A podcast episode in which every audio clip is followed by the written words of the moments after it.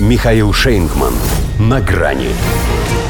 Трюдо передаст. Канада вернет немцам пять турбин, которых у нее нет. Здравствуйте. На грани. Эх, были бы они поменьше.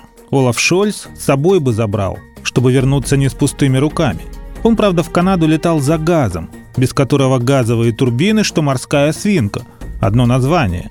Но, во-первых, хоть что-то, не считая рулончика многоразовой туалетной бумаги, которую он все-таки выцеганил у Джастина Трюдо на гостинчик своей благоверной, чтобы запомнила, наконец, что не все бумаги надо нести на помойку.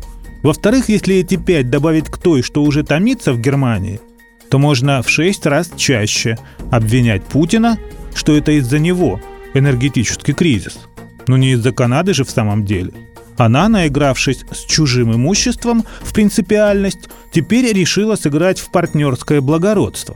Отдает Берлину то, что ему не принадлежит. Это именно то, о чем нас попросила сама Германия, перевела стрелки на союзников глава МИД Мелани Жоли. Тоже, наверное, в курсе, что по контракту это оборудование после ремонта в Монреале следовало отправить прямиком в Россию, а конкретно на первый Северный поток. Причем, как говорится, еще вчера. Но оттава с русскими не водится, храня верность санкционному режиму, поэтому пусть Шольц теперь думает, что делать с этими машинами.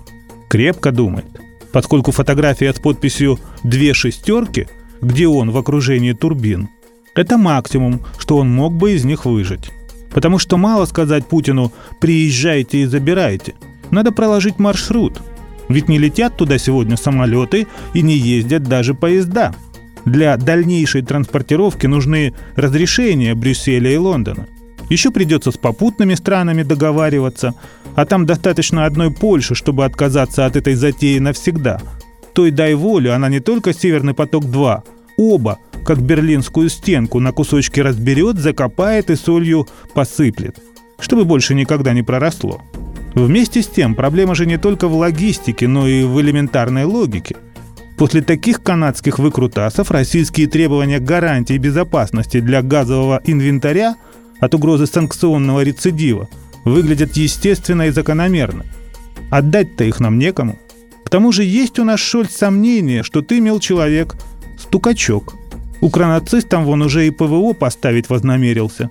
Как призналась твоя Аналена Бербак, из-за проблем с оружием в самой Германии военной промышленности пришлось начать производство специально для ВСУ.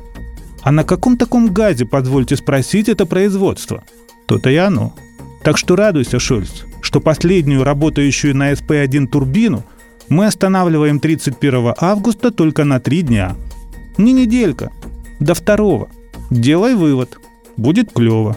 А то смыть тебя пучине не поможет водолаз. Ну а что касается еще пяти агрегатов, то Канаде, чтобы их вернуть, надо их вначале получить. Как заявили в «Газпроме», ни одна из его турбин не находится на ремонте за океаном. А так-то, конечно, Трюдо передаст. Только это его личное дело. К Северному потоку оно не имеет никакого отношения.